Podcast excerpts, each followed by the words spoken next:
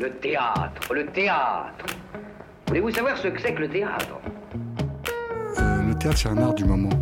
On est en rapport direct avec les spectateurs. Pièce détachée, Il faut que le théâtre présente une autre forme, une autre manière de vivre. tous les lundis, de 20h à 21h, Finalement, le théâtre n'existe que par le regard du spectateur qui le fabrique. sur Radio Campus Paris. Le théâtre est pour tout le monde, pour vous comme pour les autres. Faut pas être exclusif. Bonsoir et bienvenue sur Radio Campus Paris. Il est 20h et vous êtes dans Pièces détachées, l'émission consacrée aux arts vivants en Ile-de-France. Et ce soir, nous avons le plaisir de recevoir Olivier Perronneau, directeur du 13e art, le nouveau théâtre qui vient d'ouvrir ses portes, Place d'Italie. C'est l'occasion de vous faire découvrir ce lieu, mais également le groupe Juste pour Rire qui porte ce projet. En deuxième partie d'émission, nous ferons notre habituel tour de table de l'actualité théâtrale. Nous, parlerons, ça commence bien, de l'atelier du plateau, fait son cirque à l'atelier du plateau, présenté du 12 octobre au 22, euh, de, du poète aveugle 2 et mis en scène par Yann Lower, c'est la Nid Compagnie présentée aux têtes de la colline du 11 au 22 octobre, et de Zig Zig de Laila Soliman présenté au Nouveau Théâtre de Montreuil du 12 au 21 octobre.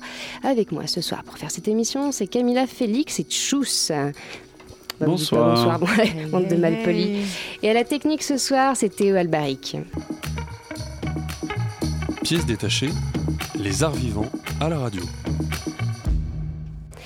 Alors j'ai envie moi de commencer cette émission par vous faire un aveu. Voilà, moi je fais partie de ces gens qui ont peur de tout, hein, de respirer, de pas respirer, de, de réussir, de se planter. Mais l'une des choses qui m'angoisse le plus, c'est les autres. Bah ouais, l'être humain sous toutes ses formes, l'enfant étant quand même pour moi le top level de l'angoisse. Alors quand on a ce genre de peur, bah, il y a certain nombre d'endroits à éviter à tout prix hein, pour pas être sous l'exomile les 12 mois de l'année. La grande priorité, bien sûr, c'est les endroits où de nombreux êtres humains aiment se regrouper. Souvent, hein, c'est pour s'adonner à ses plaisirs favoris, comme le shopping, parce que c'est bien connu. Quand l'être humain aime, eh bien, il ne compte plus. Il est capable de passer des heures au même endroit, exercer son pouvoir d'achat, et c'est pour cette raison que les centres commerciaux ont vu le jour. Aménagés pour pouvoir y passer des journées entières sans avoir besoin d'en sortir. Après avoir acheté un caraco chez Camailleux, vous pouvez faire une petite pause chez Hippopotamus avec un bon Hippo Burger. Alors forcément, hein, moi quand on m'a dit qu'un théâtre venait d'ouvrir au centre commercial Italie 2, je me suis dit mais d'où Jésus, il va me falloir une certaine dose de Prozac pour pouvoir pénétrer dans l'antre de la bête. Et pourtant, me voici un samedi après-midi à 14h à franchir les portes vitrées de ce centre commercial pour aller assister à la représentation de The Pianist au 13e art, le nouveau théâtre de la rive gauche. Donc du clown, des gens, des enfants qui s'amusent. Bon, je dois l'avouer, j'étais quand même un peu angoissée, mais je me suis dit, pour une fois, que je voyais du positif dans un centre commercial, parce que du spectacle vivant, accessible à des personnes qui n'y sont pas forcément habituées, un endroit propice, à aider les gens euh, à pousser les portes d'une salle de théâtre. Alors pièce détachée, ne pouvait pas ne pas vous présenter ce nouveau lieu un peu hors norme et c'est pour cette raison que nous avons invité Olivier Perronneau, directeur du 13e art. Bonsoir Olivier. Bonsoir.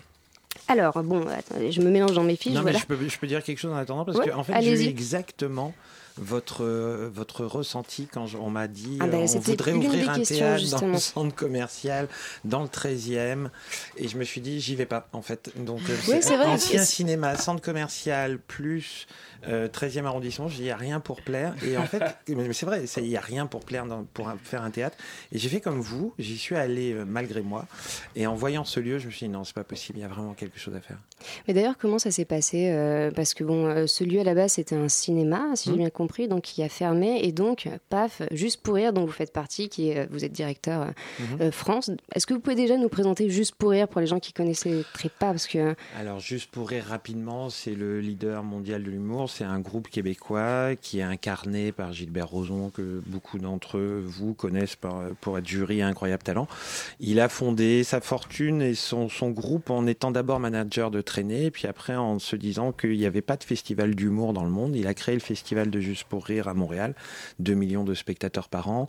Et puis, euh, sans doute que vous avez vu euh, les émissions Surprise Surprise, euh, des vidéos gags à la télé. Puis il a été le producteur de Foresti, Dubosc, Ruquier et quasiment tous les humoristes français en fait. et vous, comment vous êtes retrouvé directeur d'ailleurs euh, Ah, France ouais, ça non, mais ça faudrait une émission à part.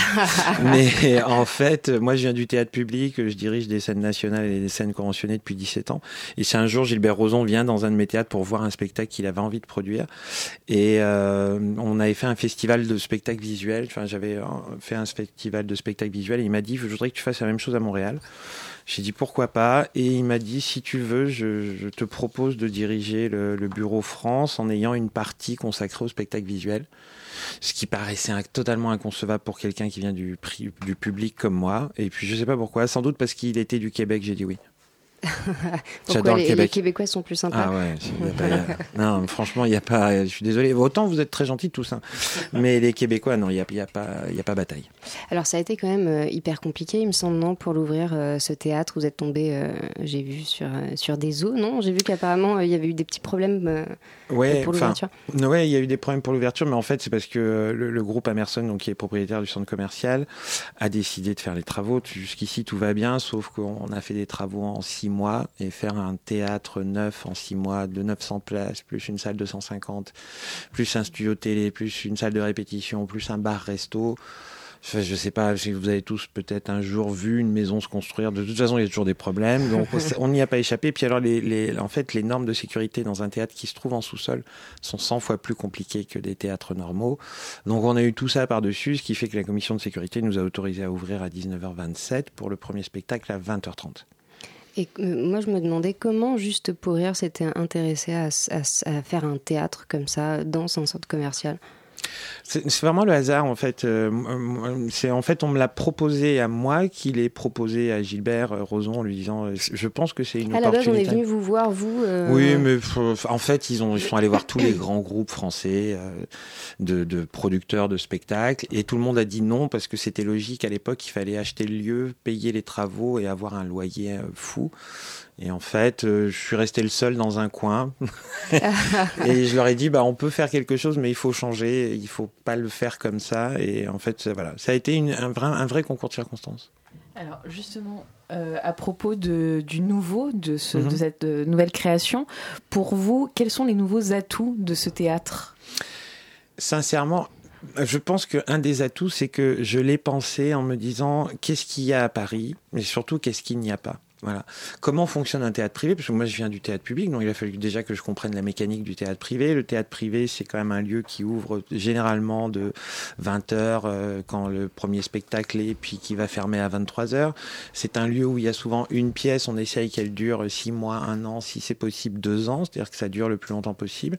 Je me suis dit, bah, on va renverser, on va prendre peut-être les atouts du théâtre public parce qu'il y en a beaucoup, notamment dans les créateurs, et on va faire aussi une espèce de mix entre le théâtre public et le privé, c'est-à-dire de faire des exploitations courtes, parce qu'on est dans un centre commercial qui draine 13 millions de visiteurs par an, donc il n'y a pas qu'à Mailleux, mais euh, et qui viennent voir euh, donc euh, tout ça, et je me dis quand même c'est le même potentiel qu'Euro Disney, donc à un moment donné je peux arriver peut-être aussi à les intéresser au spectacle.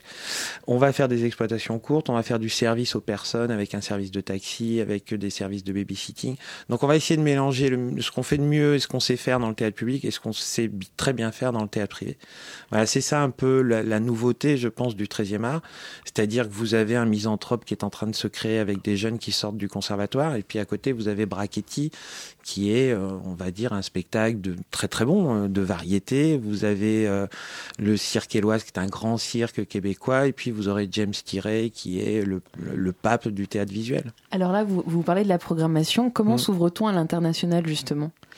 Bah ça c'est mon histoire plus personnelle parce que quand j'ai en fait à Nevers j'ai accueilli Philippe Gentil en résidence qui est le, maître des marionnettes absolu et du théâtre visuel. Et en fait je me suis intéressé. Moi je viens du théâtre classique donc pour moi c'est le verbe c'est le mot. Et d'un seul coup avec un maître comme ça je me suis ouvert au spectacle visuel en découvrant qu'on pouvait d'ailleurs faire des spectacles visuels avec énormément de dramaturgie. Puis on en voit aujourd'hui de plus en plus. Et ça a été une espèce de passion. Et du coup comme le groupe Juste pour rire est un groupe international je me suis dit bah ça tombe bien va effectivement faire des spectacles qui viennent d'un peu partout. En 2019, par exemple, on aura le National Theatre de Londres qui viendra euh, présenter une pièce anglophone. Voilà, c'est quelque chose qui, je pense, aussi manque à Paris. Ce sont des spectacles anglophones. Il y en a quand même très très peu. Aujourd'hui, on ne se dirait pas, nous, on va avoir un spectacle, en, un film en VF, on va aller le voir en VO. Et ben, le théâtre aujourd'hui est en VF partout euh, en France maintenant. On est, on doit être le seul capitale européenne à pas avoir de théâtre en anglais permanent. Ah, vous trouvez pas justement que c'est en train d'évoluer quand même ces derniers temps? Si, un petit peu, mais euh, ça évolue via des très grandes institutions, le Festival d'automne, le Théâtre de la Ville, etc. Mais dans le théâtre privé, très peu. Même maintenant, même s'il y a des passerelles entre le théâtre privé et le théâtre public. Et justement, avec Juste pour rire, vous arrivez euh, peut-être à faire venir des gens non, de, de l'international, non avec Oui, bien votre sûr. rôle de directeur euh? Bien sûr, parce qu'on a un bureau à Londres, à Singapour, à Los Angeles, à New York. Donc du coup, je vais me renseigner auprès des directeurs en disant qu'est-ce qui marche en ce moment, qu'est-ce qu'on fait, qu'est-ce qu'on coproduit.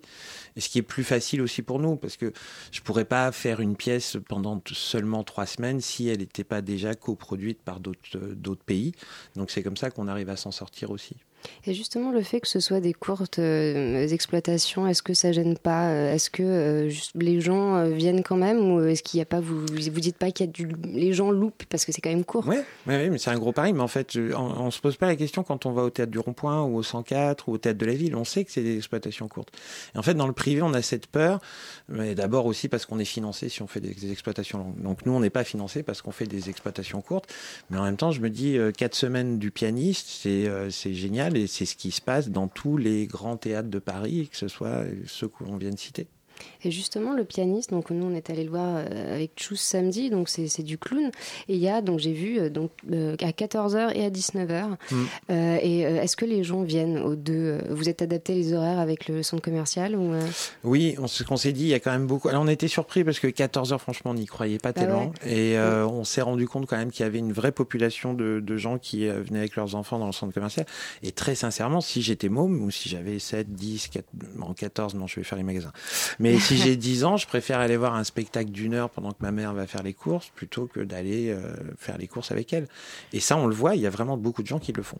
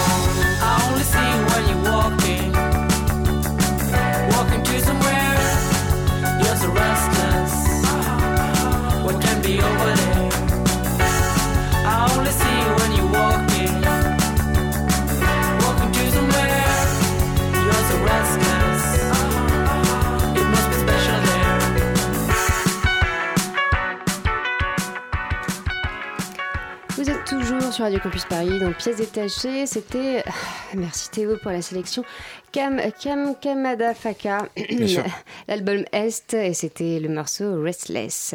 Et nous sommes toujours en compagnie de Olivier Perronneau, directeur du 13e art, le nouveau théâtre qui vient d'ouvrir ses portes à Place d'Italie. Ouvrir un théâtre n'est pas anodin, encore moins dans un centre commercial.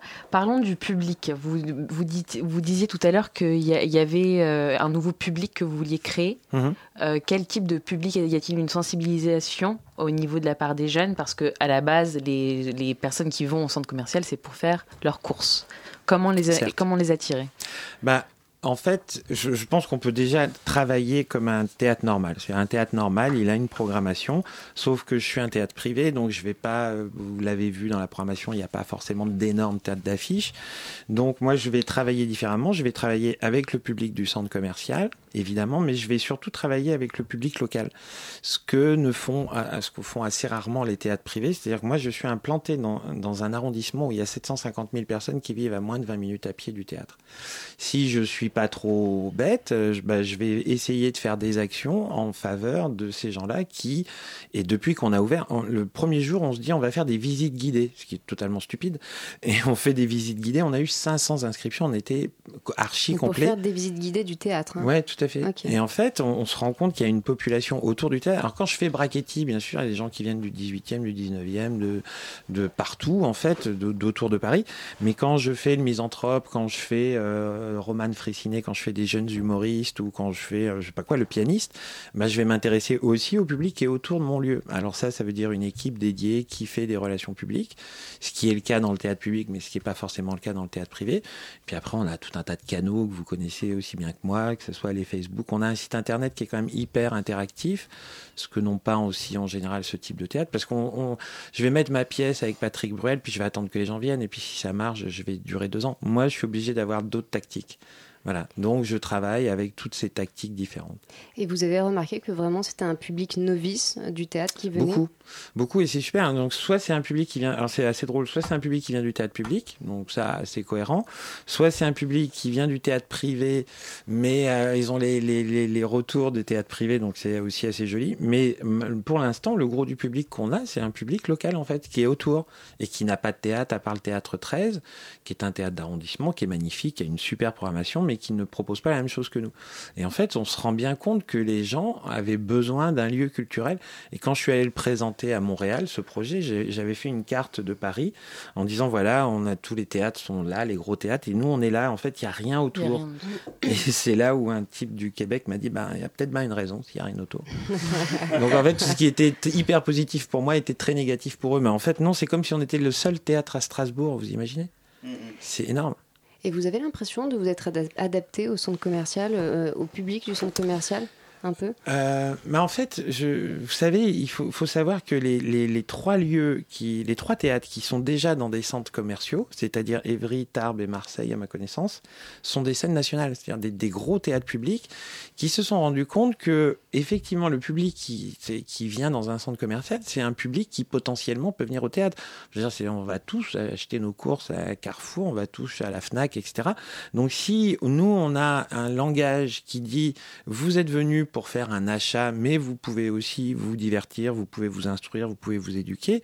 Je vois pas pourquoi on pourrait pas le faire. Et c'est drôle d'ailleurs parce que je- on part, pour le coup, on est le seul théâtre privé dans un centre commercial, alors qu'en général, ce sont des théâtres publics. On- une- donc, on sait qu'il y a une vraie relation avec ce public et qu'il faut qu'on la travaille. Mais vous pensez qu'il faut démystifier justement un peu le théâtre pour... euh, pour- Ah oui. Enfin, moi, ça fait euh, 27 ans que je dirige des théâtres et je sais que le premier frein à la- à l'accès à la culture, on, on fait des, enquêtes, euh, en veux-tu, en voilà, et en fait, on sait que le premier frein, c'est la peur. C'est parce qu'on est des espèces de. Moi, quand j'étais dans le théâtre public, on avait l'impression d'être des cathédrales de la culture, des, le- on était les sachants, alors que les gens, ils ont juste peur de rentrer chez nous.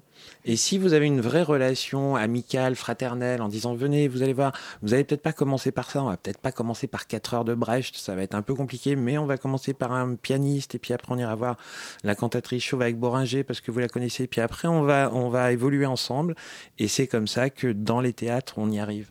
Et... Non, pardon, vas-y, chose. Non, c'est que euh, tout à l'heure vous parliez de la programmation et c'est grâce à Juste pour rire que qui vous aide énormément parce que vous Mhm. avez déjà vu les pièces euh, euh, par par d'autres contrées. Maintenant, euh, maintenant, si quel, comment on peut, euh, jeune comédien qu'on est, venir, on peut frapper à votre porte et dire j'ai une pièce à vous proposer, est-ce que vous pouvez sûr. nous regarder? Parce Bah que non, non Mais seulement déjà vous- trois fois depuis qu'on est ouvert. Trois fois, il y a des jeunes comédiens. Alors nous, on, a- évidemment, en fait, on a une économie qui fait que on peut pas tout tout faire et tout accepter. Mais le, le, le metteur en scène qui me vient me voir en me disant voilà, j'ai envie de faire un truc un peu fou, c'est je veux prendre des jeunes qui sont euh, dans les conservatoires de Paris et qui sont dans les cours de théâtre des conservatoires de Paris et on va leur montrer un misanthrope façon professionnelle, lumière, création, costume, décor, etc. Et on va le faire. Et J'ai dit mais bien sûr, c'est génial. Donc on, va financer ce projet. Après, il faut qu'il soit non pas rentable, parce que juste pour rire, on me demande pas de gagner de l'argent, il me demande de ne pas en perdre. Mais c'est ce qu'on nous demande aussi dans les théâtres publics. Alors, je suis pas financé, je suis pas financé par la ville de Paris, par le ministère de la Culture, mais des projets comme ça, ça peut exister en fait. C'est- pas si fou que ça. Parce qu'en fait, vous êtes vraiment à mi-chemin entre le théâtre privé et le théâtre public, et aussi concernant euh, la, la carte adhérent, que les théâtres privés ne, Ne font pas. Ne font pas. Non. Alors qu'est-ce que c'est cette carte Bah, c'est une carte, vous pouvez prendre, euh, bah, les, les jeunes, euh, je crois que c'est à 15 euros, et après vous avez des tarifs réduits sur tous les spectacles de la saison. Donc on négocie avec tous les producteurs, parce qu'on fait aussi de la location de salles, pour que les gens aient des tarifs préférentiels à tous les spectacles. Ce qui effectivement n'existe pas dans le privé, mais parce que pour la simple et bonne raison que très souvent ils ont un spectacle où ils espèrent qu'il va durer 6 mois, 8 mois, 1 an. Donc euh, c'est vrai que pour avoir une carte d'adhérent pour deux spectacles, c'est compliqué. Nous, euh, je crois que cette année, on aura 80 spectacles. 80 spectacles, ah oui, Mm. quand même. Alors, euh, comme tu disais, euh, tout à l'heure, bon, euh, c'est vrai que votre, votre programmation, elle a un peu sans frontières. Quoi. Il y a, il y a Mm. plein de choses. Donc là, j'ai vu qu'il y avait Blancali, il va y avoir une pièce avec Romaine Boringer, c'est Mm. la cantatrice chauve. Je me disais, vous n'avez pas peur justement que le public soit perdu avec une si grande diversité dans la programmation? Euh, oui, sur euh, peu- je- non.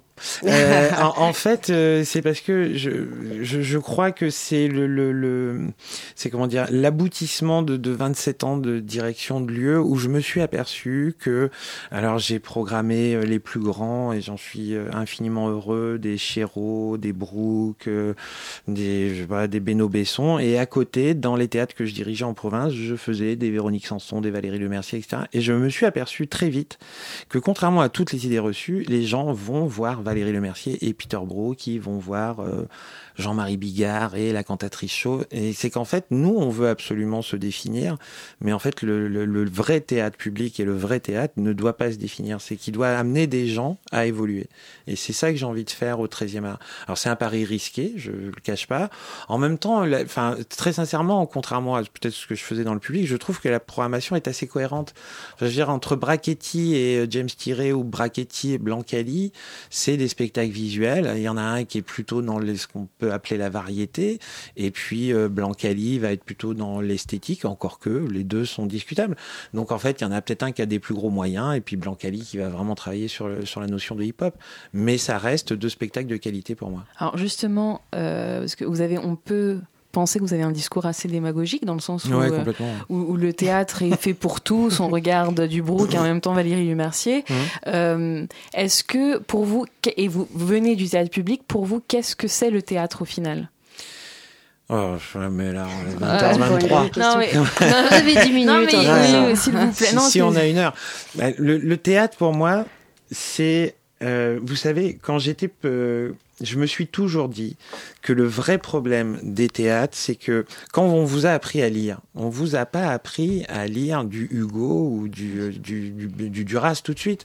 En fait, vous avez commencé par des BD, puis après vous avez évolué, puis après vous avez lu euh, Les Misérables, et puis après vous vous êtes dit tiens, je vais aller dans la littérature contemporaine. Bah, le théâtre, c'est comme ça. Le théâtre, c'est un parcours. Le théâtre, c'est un chemin. Et je pense que notre rôle, c'est de faire effectuer ce chemin. Moi, ce qui m'a toujours blessé en tant que directeur de théâtre, c'est que je me rends compte qu'il y a des générations entières qui ont été sacrifiées. Moi, j'ai eu de la chance de pouvoir aller au théâtre parce que mes parents adoraient ça, parce que j'étais dans un milieu social, fils de psy, etc. Donc, on m'emmenait au théâtre. Mais toutes ces, ces générations où on ne les a jamais emmenés en théâtre, ou quand la première fois que moi je suis allé au théâtre, je me suis tapé Phèdre pendant deux heures et je voulais tuer les, les acteurs un par un. parce que à, à, à 13 ans, ça vous, vous emmerde, Phèdre. Et en fait, j'aurais aimé qu'on me dise, va voir James Tiré, puis après, va voir ça. Et puis oui, pour moi, le théâtre, c'est de la recherche. Alors, il y a des centres dramatiques qui sont faits pour ça, et je dois couper parce que j'ai le bras qui se lève. Si, si, un Ah, petit vous peu. Mais parce qu'il y a la deuxième pause musicale de Albitran. Non, j'ai oublié son prénom, mais je vais voir. Mais c'est ça, pour moi, le théâtre, c'est un parcours.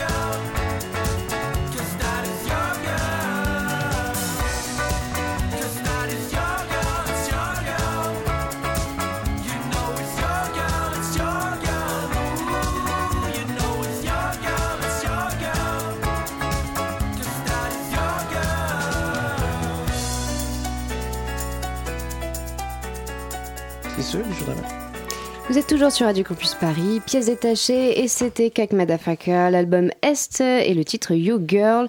Nous sommes toujours en compagnie d'Olivier Perronneau, directeur du 13e art. Juste pour rire, quelle est l'influence? Rigolons un peu. juste pour rire, exactement. Euh, quelle est l'influence qu'a qu'a la- qu'a cette euh, compagnie sur, euh, sur le théâtre? Parce que là, vous parlez... Sur le 13e art ou sur le théâtre Non, en non, sur le 13e art. C'est-à-dire que, premièrement, elle a, elle, elle a une influence sur la programmation. Enfin, vous allez... euh, Ouais, pas tant. Non. pas, pas, pas tant que ça? Non, en fait, quand Gilbert Rozon me dit, me dit qu'est-ce que tu veux faire dans ce théâtre? Je dis bah je, je vais faire ce que je sais faire, c'est-à-dire mélanger les genres, mais en même temps je vais répondre aux besoins du groupe, c'est-à-dire montrer que le groupe euh, n'est pas celui qu'on croit seulement. Donc juste pour rire, vous c'est surprise surprise, c'est les gags, c'est Foresti, c'est du Bosque. Et en fait, quand on va, euh, ce qu'on disait tout à l'heure en Angleterre, ils coproduisent avec la Royal Shakespeare Company, ils font des comédies musicales à Londres, à New York, ils font un festival hyper branché à Adélaïde. Donc c'est de dire mais pourquoi on montre pas ce que c'est que ce groupe-là en fait, qui n'est pas que parce que juste pour rire, on a l'impression que c'est que de l'humour. Bah non. Et j'avais envie de montrer ça et je l'avais envie de le montrer à travers une programmation qui soit très diversifiée à l'image du groupe. Et j'ai pas, euh, en plus, euh, vraiment, c'est ça qui est euh, incroyable avec Gilbert Rozon, c'est que jamais il m'a dit je veux que tu programmes ça, je veux ça, euh, ça il faut faire tant d'humour, tant, tant de fois par an. Non, jamais. En fait, j'ai eu la liberté de le faire en essayant de répondre quand même, à- en étant cohérent avec ce qu'est le groupe. Mais j'ai l'impression que quand je programme James Tiré ou Gentil, je suis cohérent avec le groupe. Moi, je me, je- j'aime bien, je reviens encore sur le centre commercial, mais je me posais une question. je suis désolée, je suis une Euh, fixette. Il y a Zara dans le centre commercial, puisque c'était la bonne question. Euh, non, en fait, ouais, je me demandais, est-ce que vous n'avez pas peur justement euh, que, euh, que le théâtre se fasse happer par la consommation? C'est-à-dire que les gens, du coup, viennent comme ça et. c'est une question que je voulais vous poser tout à l'heure aussi parce que on était donc en train de regarder The Pianist Mhm. et il y avait des gens effectivement qui rentraient au bout d'un certain temps même si le spectacle avait commencé. Est-ce que c'est une comment vous voyez ça non, vous mais ça c'est pas dû au centre commercial, c'est Ouais. dû parce qu'on a, je, je peux, peux pas dire le nom de fournisseur parce que ce serait vraiment terrible pour Orange que je les cite. Ouais. Mais en fait, comme ils devaient nous installer la fibre et qu'on l'a pas installé, enfin qu'ils l'ont pas installé, en fait, on a des retards et donc il y a- il y, a des gens qui arrivent en retard. Donc c'est vraiment pas dû au centre commercial. Moi, ça me fait euh, non. euh, vous savez ce qui a, ce qui a fait pencher aussi la balance, c'est que on pourrait euh, se dire que l'entrée du théâtre, parce que vous, vous êtes rentré par le centre commercial, Ouais. vous avez tourné à gauche, et en fait, il y a des portes qui donnent directement sur le théâtre. Ça, ça m'a beaucoup touché. C'est-à-dire que s'il avait été au fin fond du centre commercial, où il a fallu que je passe par un- tout un univers, mais en fait que moi, il y ait des bulles de, de, de, de sauvegarde, euh, des bulles de culture à l'intérieur de lieux de consommation frénétique, je trouve ça franchement plutôt rassurant. Mm. Alors c'est vrai, ce qu'on disait que sur Facebook, on s'est fait, on s'est fait latter comme ça, mais en fait, j'ai envie de leur dire, écoutez, si justement dans ces endroits qui sont peut-être euh, les, les rois du commerce, etc., il y a des bulles de réflexion, il y a des bulles de liberté, il y a des bulles d'expression artistique, eh ben, mais faisons un théâtre dans chaque centre commercial de France, très sincèrement. Alors, ce qui est chouette aussi dans cette, c'est que euh, vous avez un studio de télé. Mm. Euh, j'ai vu- ah, Est-ce que vous allez vous en servir euh, pour euh, les- certaines représentations? Je sais pas, vous allez pouvoir mélanger plein de ça, choses. as-tu un projet? Ouais, Ah ouais, non, je, euh, je- je sens que je vais non, avoir un non, projet non, là. pas du tout. Euh, alors, le, le studio d'enregistrement télé, c'était alors d'abord pour répondre à une besoin du groupe, parce que nous, on a quand même aussi beaucoup d'humoristes à développer, dont un dont je vous conseille vivement, c'est Roman Fressinet, qui, je pense, est le futur très grand de l'humour, parce qu'il est totalement barré. Et en fait, au début, c'était d'avoir un lieu pour pouvoir répondre aux besoins des gens qui travaillent euh, chez nous ou qui des compagnies qui viennent chez nous, c'est-à-dire qu'ils aient la possibilité de mener à bien une création de A à Z. C'est-à-dire, je répète, donc salle de répétition, je commence à mettre en forme, donc Vous avez, salle. pardon, du coup, des salles de répétition. euh, ok. Et euh, à un moment donné, il va falloir que je fasse des mini-clips, des mini-vidéos, des, des enregistrements, etc. Donc, j'ai un studio d'enregistrement qui est loué au Kidam, qui est loué à des, des entreprises ou des choses qui veulent, qui veulent faire des, des, des réalisations, mais qui sert aussi aux euh, créateurs qui viennent chez nous parce qu'aujourd'hui, la communication passe par Facebook, passe par les réseaux sociaux. Et donc, ils ont cet outil-là à leur disposition. Alors, ce qui est chouette, c'est que vous avez aussi, euh, vous êtes bien sur l'accueil du public. J'ai l'impression que c'est essentiel euh, dans, Ouais. dans ce théâtre. Et vous, justement, vous avez quelque chose pour faire du babysitting. C'est-à-dire que les gens qui peuvent venir euh, voir une pièce peuvent laisser leurs enfants. Donc, c'est ça, On a, des, tranquillement. on a des consignes à enfants où vous pouvez les enfermer. Alors ça, pour l'instant, on a un service de babysitting qui vous envoie chez vous un babysitter. Ça, c'est ce Ah, qu'on a pour l'instant. Très prochainement, ce qu'on fera, c'est que vous allez venir à une représentation genre à 15h, mais vous allez venir voir la cantatrice chauve, donc votre enfant de 3-4 ans, je pense que ça va vraiment pas lui plaire. Donc on va faire des mini-représentations pour enfants dans la Ah petite ben voilà, salle. c'est ce que j'allais Voilà. vous demander. Ça, c'est dans un deuxième temps. Donc là, ça va être quoi Des spectacles Ce sera euh, des spectacles pour enfants, mais pareil, euh, je, je pense qu'on n'est pas obligé de faire des ballons euh, et vous savez ce qu'on Ah, fait dans les fêtes. Voilà, on peut aussi. Alors euh, pour le coup, euh, moi qui était, ça c'était mon, mon grand mon grand credo quand j'étais dans le théâtre public. Je pense que plus on éduque un enfant jeune à la culture, plus on peut lui proposer des choses complexes.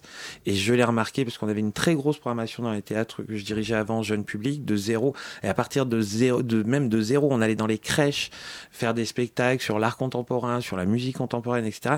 Et je peux vous assurer qu'à 13 ans, d'ailleurs j'ai vu, c'est vraiment le plus beau truc de ma vie, j'ai vu une jeune fille qui est venue au 13e art, qui m'a dit je venais à Nevers voir des spectacles. Et du coup, je quand j'ai vu que vous ouvriez, et euh, je, je suis allé, et elle va au 104, elle va au théâtre de la ville, elle va. Moi, je me suis dit rien que pour cette jeune femme là, j'ai, j'ai- ma vie a été bien sur dans le théâtre. non, mais c'est vrai. Ouais. Bah écoutez, il faut. Ouais, c'est vrai, c'est pas, grand chose. Mais Mais bon. c'est vrai que c'est déjà bien, ceci dit. Non, mais c'est super de se dire que quelqu'un qui est allé au théâtre chez vous, enfant, et qui s'est dit oui, le, théâtre est accessible, oui, et qui a du coup eu des formes de plus en plus complexes à affronter, qui les a affrontées sans peur, parce que quand vous êtes un enfant, vous pouvez voir n'importe quoi, vous allez l'affronter sans aucune Et peur. Vous pensez d'ailleurs euh, que justement en France, on n'est pas assez préparé euh, Ah, mais bien sûr, mais c'est parce que en France, on devrait avoir l'obligation de faire, de présenter. Et alors, euh, pendant longtemps, le théâtre pour enfants ça a été considéré comme un théâtre mineur, alors que ça devrait être euh, aujourd'hui le théâtre qui devrait être le plus financé. En proposant, il y a, il y a des écrivains, je suis désolé, des Melchior, des gens comme ça qui écrivent pour les pour les Ah. enfants, qui sont extraordinaires. Et c'est c'est ça qui nous manque en fait, c'est ce travail-là. Bah écoutez, courez alors euh, au 13e art, euh, au centre commercial Italie 2, pour découvrir ce théâtre et la programmation qui est super. Merci, Merci. beaucoup Olivier. Perronneau d'avoir été avec nous aujourd'hui. Et euh, dans quelques instants, restez avec nous parce qu'il y a le tour de, de table, oh, je vais y arriver, dis donc, à feu de, voilà, de l'actualité théâtrale.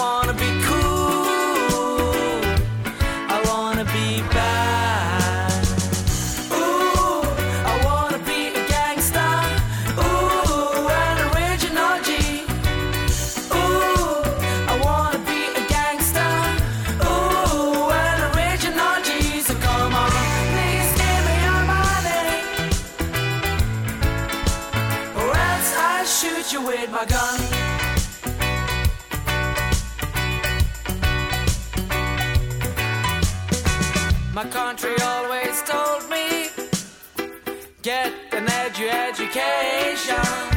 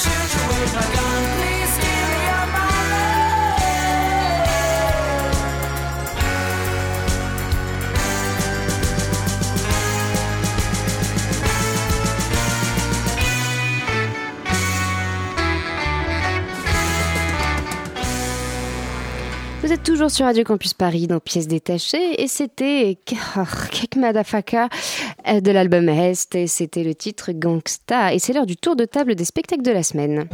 Il s'agit d'une, il s'agit d'une, histoire, euh, c'est-à-dire qu'en fait, il s'agit plus d'un concept d'histoire. Et ce soir en chronique, on parlera de l'atelier du plateau fait son cirque à l'atelier du plateau, présenté du 12 au 22 octobre, du poète aveugle de et mis en scène par Yann Lowers et la Nid Company, présenté au théâtre de la colline du 11 au 22 octobre. Et on commence tout de suite avec le spectacle Zig Zig de Laila Soliman, présenté au nouveau théâtre de Montreuil jusqu'au 21 octobre. Et c'est toi Camilla qui nous en parle. Oui, vendredi soir, je suis allée voir Zig Zig de Laila Soliman avec Tessa. J'adorais la sonorité de ces titres, Zig Zig, et j'imaginais quelque chose de joyeux, mais non, pas du tout. C'est du théâtre documentaire et le thème est grave. Les viols de plusieurs dizaines de femmes égyptiennes dans un petit village pendant la révolution de 1919 contre le colonialisme britannique et qui aboutit à l'indépendance de l'Égypte en 1922. Alors, basée sur des archives du ministère des Affaires étrangères anglais, la pièce met en scène les témoignages des paysannes violées. Comme une chirurgienne de l'histoire, Laila Soliman redonne visibilité à ces faits mineurs de l'histoire du pays. Sa volonté est bien évidemment politique. Montrer à quel point est difficile de prouver un viol face à un tribunal. Pendant une heure et demie, nous avons donc droit à une révocation de la transcription officielle du procès. Ces lectures sont souvent chorales et illustrées par des mouvements des danses. Le dispositif est simple, cinq comédiennes sur scène, assises derrière un pupitre illuminé et un écran derrière elles pour projeter des images des documents retrouvés. Les thèmes semblent a priori particulièrement forts, une histoire des viols collectifs qui se mélange à l'histoire politique du pays et à sa revendication d'indépendance. Parmi les aspects les plus intéressants du spectacle, nous pouvons évoquer les mélanges des langues, arabe et anglaise, qui peut-être euh, retranscrivent les processus de domination coloniale. Au début, il y a d'autres bonnes trouvailles, comme l'explication du déroulement des crimes dessinés à la craie blanche sur les sols noirs, qui me rappellent Dogville. La lumière est aussi bien exploitée. Euh, les jeux d'ombre et des lumières arrivent par moments à nous amener dans un climat méditerranéen. Malgré tout ça, le spectacle ne m'a pas du tout passionné. Et ça commence. Hein. Bien sûr, on y apprend des choses sur l'histoire de l'Égypte, mais ces évocations restent pourtant froides et monotones. Il y a, il y a à mon avis un problème des rythmes. Tout est monocorde, il n'y a qu'un mélange d'effets superposés, sans aucun relief. J'ai ressenti donc une pénibilité profonde et une petite envie de m'échapper. Ah, bah écoute, oui, Camilla, nous étions ensemble et on était deux à vouloir s'échapper un petit peu. Non, c'est dommage en fait parce que moi, j'ai, on en a un peu parlé en, en sortant euh, avec Camilla et en fait, ouais, euh, c'est hyper froid. Il y a beaucoup de textes, c'est très, euh, du, très, très textuel, quoi. Du coup, ben, euh, et pff, voilà, c'était un peu pénible. Pourtant, c'était 1h20, euh, c'était assez court, hein. C'était, tu tu sais bien, c'est, euh, c'est, notre format. c'est notre format, C'est le format d'enfant, le format, euh, le format, le format pratique, quoi. Mais c'est vrai que ouais, euh, c'était, c'était un peu dommage. Et puis je trouve que moi, ils ont pas assez utilisé aussi euh, tout ce qui, enfin, des sources égyptiennes, tu vois. Je, je m'étais dit ah super, il va y avoir plein de musique. Il y en avait un peu, mais euh, qui n'était pas forcément égyptienne. D'ailleurs, j'ai trouvé ça un peu dommage. Et le, le fait qu'ils parlent aussi tout le temps anglais, j'ai trouvé ça un peu dommage. Je me dis ah trop bien, il y a de la- de l'arabe, c'est tellement beau. Voilà. Rien à ajouter, euh, Camilla Euh, oui, oui, oui, moi, je, oui, je suis d'accord avec toi. Je pense qu'effectivement, à la fin, euh, on est tellement épuisé qu'on un Mais, la fin, par contre, la fin est pas mal. Je crois que c'est le seul moment que j'ai aimé, Oui, moi. La chanson finale. La chanson finale, justement, c'est une chanson égyptienne euh, super belle où ils sont à son dans le fond. Et Euh, on ressent quelque chose. là, il y a ça un y moment est. de Ah, là, on ressent Faut quelque chose. attendre 1h20 pour le premier coup voilà. d'émotion, ouais, c'est ça ouais, parce que sinon c'est hyper, c'est- beaucoup de texte, c'est très, euh, c'est très froid, quoi. C'est très, c'est décortiqué, je trouve. euh. Donc voilà, mais il faut, faut aller se faire son avis. euh, voilà, c'est Zig Zig de Laila Soliman, c'est présenté au Nouveau Théâtre de Montreuil du 12 au 21 octobre, et on enchaîne avec le poète aveugle de et mis en scène par Yann Lowers et la Nid Company au Théâtre de la Colline du 11 au 22 octobre. Je suis allée voir euh, Le Poète Aveugle, donc euh, fond de la scène, un dispositif gigantesquement lumineux, avant-scène des instruments de tout type, euh, des instruments musicaux, sur la scène une cartographie. Un groupe de performeurs se présente un à un en commençant par Grace Ellen Berkeley. Grace Ellen Berkeley. Je commence comme ça parce qu'elle commence comme ça. Euh, les comédiens arrivent, euh, arrivent du public et elle s'élance en criant son nom plusieurs fois. Donc qui est un qui est Grace Helen Berkeley? Elle est c'est un miracle multiculturel suivi d'un autre portrait, Mohamed Tekbari, qui lui par contre est un est un monoculte. Alors il dit moi je suis Oula, monoculture la plus pure. Moi je suis monoculture la plus pure. Les portraits se suivent, s'entrelacent, se mêlent à la danse, à la musique. Une pièce polyglotte parce qu'il y a du. Alors là, il tu, dans ta pièce, il manquait de l'arabe. Là, il y avait de l'arabe, de l'anglais, du flamand, du néerlandais, du français. Euh, et donc là, on se pose la question. Donc c'est une croisade de l'identité, mais quelle identité? Celle de l'union, celle de la différence? C'est une, euh, c'est un oui curieux à la découverte d'une origine multifacétique. Nous notons que l'histoire est le résultat de vainqueurs masculins qui l'écrivent, et le poète, le poète aveugle défend euh, notamment la femme qui est donnée en lumière, c'est-à-dire que la femme est mise en avant, la femme, euh, la femme maternelle, la femme séduisante. euh, la femme euh, qui pourrait régner. Non, parce que je te regarde comme ça. Oui, air tu me regardes, je me dis oui, qu'est-ce qu'il y a tu... tu es la femme ce soir, t'es ça. Et euh, donc oui, moi j'ai adoré, j'ai adoré. Qu'est-ce que j'ai adoré? J'ai adoré le costume. Les costumes sont flamboyants. Ah, ça, c'est terrible, ça. Les costumes sont super. Non, les costumes sont géniaux. La musique est géniale. Après la compréhension du texte, euh, de la de la mise en scène, je ne sais pas parce que je suis sortie et je me suis dit est-ce que c'est moi, est-ce que c'est eux, est-ce que la magie n'a pas opéré? Il faut se laisser emporter et pas se poser de questions pour pouvoir euh, adorer ces deux heures et demie de de Allez, deux heures et demie, c'est un gros format pour toi, C'est- Tchuss, hein. Mais moi je suis un petit bébé de théâtre. Donc Félix, toi t'en as pensé quoi exactement? Bah, euh, je suis assez- enfin, il y y y a des points sur lesquels je suis assez d'accord avec toi. Après, c'est vrai que, euh, c'est vrai que, en fait, j'ai cherché beaucoup trop loin au début. euh, Enfin, j'ai commencé à regarder le spectacle et je, le spectacle et j'avais quand même euh, lu deux trois petites choses avant, chose que je fais pas tout le temps. Et, euh, et du coup, c'est vrai que. Je me suis dit, euh, je, je, je suis parti trop loin sur le thème de la croisade que qu'ils exposaient euh, dans dans ses écrits. Le thème de la- je pensais vraiment que ça allait partir sur euh, cette croisade qui qui, qui les relie les uns aux autres, puisqu'ils parlent beaucoup de leurs ancêtres, que leurs ancêtres sont croisés, etc. Et au final, euh, enfin petit à petit, on avançait dans le spectacle et je me rendais compte que ce qui comptait au final et ce qui avait vraiment de la valeur, c'était au final juste les portraits de chacun et que tous étaient différents, avaient une origine différente, qui s'étaient croisés par le passé, mais qu'ils étaient tous là aujourd'hui sur scène à partager ce spectacle. Voilà, moi j'ai pas, enfin ça m'a pas transcendé non plus énormément. Il y a des choses qui étaient très très belles. hein. Il y a le portrait de l'américain que moi j'ai trouvé Exact. incroyable, qui Ouais. te fait vraiment voyager euh, euh, en Amérique. euh, Enfin parce que ça joue beaucoup sur les accents. C'est vrai que la langue c'est euh, c'est une force, je trouve, dans ce spectacle. euh, effectivement, puisqu'on passe d'une langue à l'autre. Et par exemple, enfin quand on arrive sur le portrait de l'américain et que t'as le le le- l'accent typique du Texan euh, qui commence à mâcher les mots, à, à jouer du banjo, qui est fait avec euh, avec euh, avec, enfin je sais même pas avec quoi il est fait.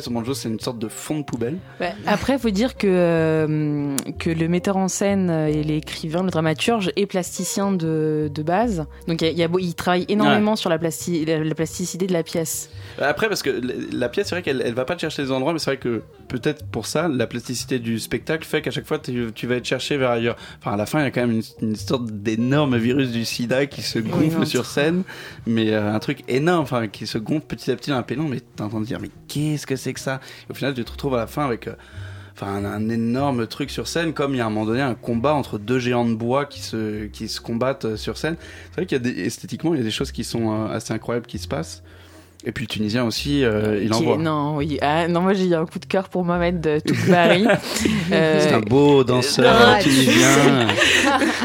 non, non, mais c'est vrai. Ah on sait pourquoi elle a tenu deux heures et demie. Hein, ça- Non, c'est pas ça. C'est que il faut dire euh, que les comédiens ont la technique. Enfin, il y a, il y a un côté euh, très majestueux et, et cet exotisme de la langue aussi, Mm. parce que on, parce qu'ils parlent français avec un accent, euh, mais en même temps, ils arrivent à se transposer dans, leur langue maternelle sans, difficulté.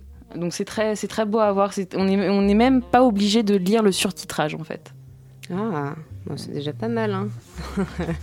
Bah, allez voir Le Poète Aveugle, donc deux, émis en scène par Yann Lowers et La Nuit de Compagnie, présenté au Théâtre de la Colline du 11 au 22 octobre.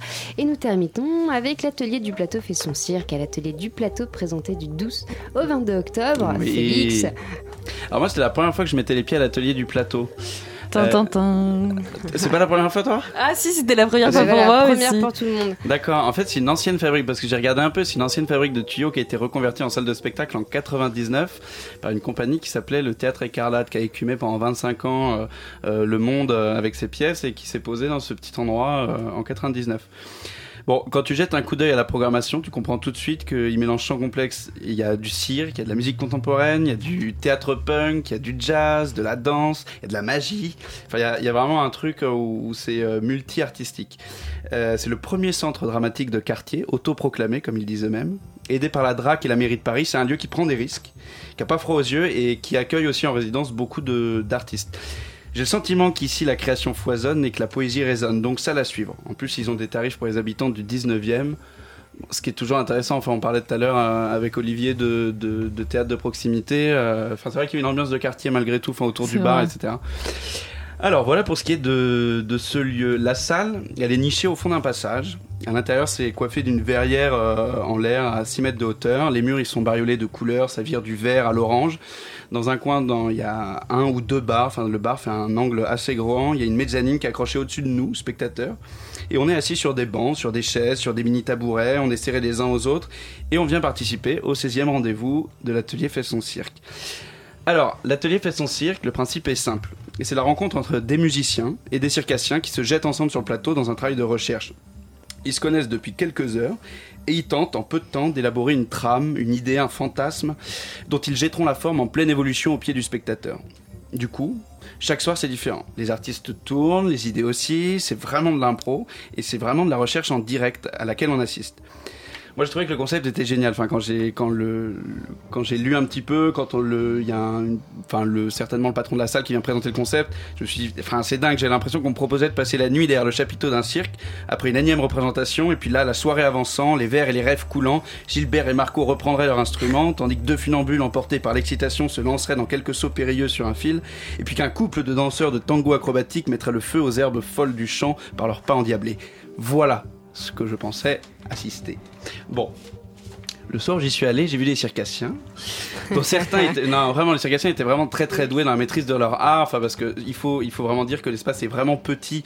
Donc, euh, enfin, déjà, je pense que c'est euh, d'autant plus compliqué de, de, de bosser à 30 cm du, du spectateur. Euh, on voit le travail qui coule sur la peau à un mètre de nous. Enfin, on les voit suer, trembler, euh, souffler. Mais malheureusement, il y a deux choses moi qui m'ont tenu à l'écart de ce que je voyais ce soir-là. Alors d'abord, il y avait la, la musicienne qui ce soir-là était axée musique très très contemporaine. Je dis pour moi parce que, enfin, je juge pas, hein, mais euh, moi de ce que j'entendais, c'était juste des bruits, des sons, des sortes de, bruits d'usine qui m'emmenaient dans un imaginaire qui était assez sombre, un peu cauchemardesque. Peut-être que c'était recherché, mais j'ai pas trouvé que la musique, du coup, elle rencontrait les artistes qui étaient au plateau. Je trouvais que les impros, elles décollaient pas, et que la musique, elle freinait euh, par moments les initiatives et les prises de risques de ces artistes qui étaient au plateau. Euh, du coup, au plateau, il y avait des très belles choses, mais c'était mêlé à d'autres qui se perdaient un peu euh, dans ce qui se passait. Euh, D'autre part, le soir où moi j'y suis allé, tu, sais pas de choses toi ce que tu as vu, moi il y avait beaucoup de formes, euh, il y avait une forme, beaucoup de danse contemporaine acrobatique. Euh, donc en- encore une fois, je rappelle que l'espace est petit, je comprends la difficulté de se réaliser à 30 cm du public, mais le côté acrobatique de la danse fonctionnait hyper bien parce que ce sont des circassiens. Mais les parties dansées, moi, pour moi, elle manquait de précision. En fait, j'avais plus l'impression d'une idée de la danse contemporaine qui essayait de se réaliser au travers des bruits qui tapaient dans le cerveau. Euh, bon, après, je rappelle qu'il faut garder en tête qu'au final, on est là pour assister à un atelier de cirque. C'est un travail de recherche, c'est de la création sur l'instant. Et c'est- vraiment beau de voir des artistes qui cherchent, qui se trompent, qui changent de chemin. Tout cela en essayant de garder le fil qu'ils se sont imposés. Le soir où j'y suis allé, moi, on tissait autour de l'amour, de la dépendance de l'amour, néfaste parfois, déchirante souvent, périlleuse, aérienne et légère. Et quelquefois mortelle. Non, du coup, c'est bon. Le, le lieu m'intéresse, mais c'est vrai que c'est une expérience qui était assez tranquille pour moi à l'atelier du plateau. Mais je suis assez curieux d'entendre autre chose, qui, est qui est allé deux jours avant moi, et qui a donc forcément vu quelque chose de très différent. Très différent, très différent, mais je te rejoins d'une certaine façon parce que. Donc, je, je vais d'abord vous raconter ce que moi j'ai vu. J'ai vu un quatuor euh, de musiciens fabuleux. C'était pas de. C'est quoi de la musique? C'était quoi comme musique? Alors justement, c'était pas de contemporain, c'était du classique pour moi. Enfin, après moi, j'ai moi et les genres musicaux, euh, je, je mets ça dans du classique. Euh, donc un quatuor de, de musiciens, donc il y avait un contrebassiste, une violiniste et euh, et il m'en manque une, je ne sais plus, je ne sais plus. Et sept circassiens. Euh, donc c'est non huit circassiens pardon. C'était des mais comment il tenait sur le plateau est Bah, tout petit. C'était justement c'était des, des couples. C'était ils faisaient des duos. D'accord. Ils interagissaient énormément avec le public. Donc le quatuor était euh, confiné au, dans un coin de la salle. Dans un coin de la salle et on voyait et il y avait suspendu il y avait des, des élastiques. Et avec un avec une barre, c'était comme ça, avec un poteau. ouais, ouais, donc on a la même mise en scène à peu près. ok. Donc euh, je voilà et des donc des duos de circassiens qui arrivent. Moi, je n'ai pas été je n'ai pas été séduite, je n'ai pas été transportée malgré la technique, malgré la beauté des corps qui gesticulent dans les airs. Je, je sais pas, il n'y a pas eu de, symbiose avec moi, il n'y a pas eu de magie, mais on ressent, comme disait Félix, le côté euh, ambiance quartier, le côté euh, public qui répond, qui interagit, parce qu'il y a beaucoup de personnes qui rigolaient. Moi, je ne riais pas, j'étais moi aussi, je veux rire, moi aussi, je veux être transportée par la magie, mais ce n'était pas possible. En tout cas, c'était pas ma soirée. Le corps est en mouvement, mais je n'ai senti aucune sensation, même quand, même quand il tombait, parce que je me disais, non, ils, bah, ils sont tellement bons qu'ils vont se rattraper très vite. Donc, il n'y a pas eu ce petit. euh, ce petit c'est- c'est- cette étincelle magique je me suis même demandé j'ai même écrit sur mon sur mon carnet si j'avais pas perdu mon, mon âme d'enfant oh non ah, oui, non non mais C'est si vrai que t'as eu des problèmes avec la magie là, entre euh, le poète aveugle et. mais oui, parce qu'on se dit toujours que faut, faut garder son, son, son étincelle d'enfant, son, son âme d'enfant pour pouvoir euh, jouir des, des plus beaux plaisirs, des plus des plus pla- des, des, des plaisirs les que tu dis les plus faciles. Et voilà. Et donc là, avec les deux spectacles, euh, bah, j'ai été à côté de la plaque. Donc je sais pas si, je pense que c'était moi qui étais à côté de la plaque pour ces Ah, deux soirs. ah, bah, tout le monde était à côté de la plaque alors euh, cette semaine, non? Parce qu'il faut quand même, voilà, il faut aller au théâtre. Ah non, il faut moi, aller je au théâtre. ouais. Bah, D'ailleurs, pour une fois qu'on a, on a du temps, bon, euh, allez voir quand même, hein, euh, allez faire votre propre idée sur l'atelier du plateau. Ouais, et, et euh, regardez, le, cirque. regardez le programme parce que enfin il propose vraiment des choses euh, très éclectiques et, euh, et vraiment de qualité quoi. C'est jusqu'au Non, c'est 22 de qualité, octobre. ouais.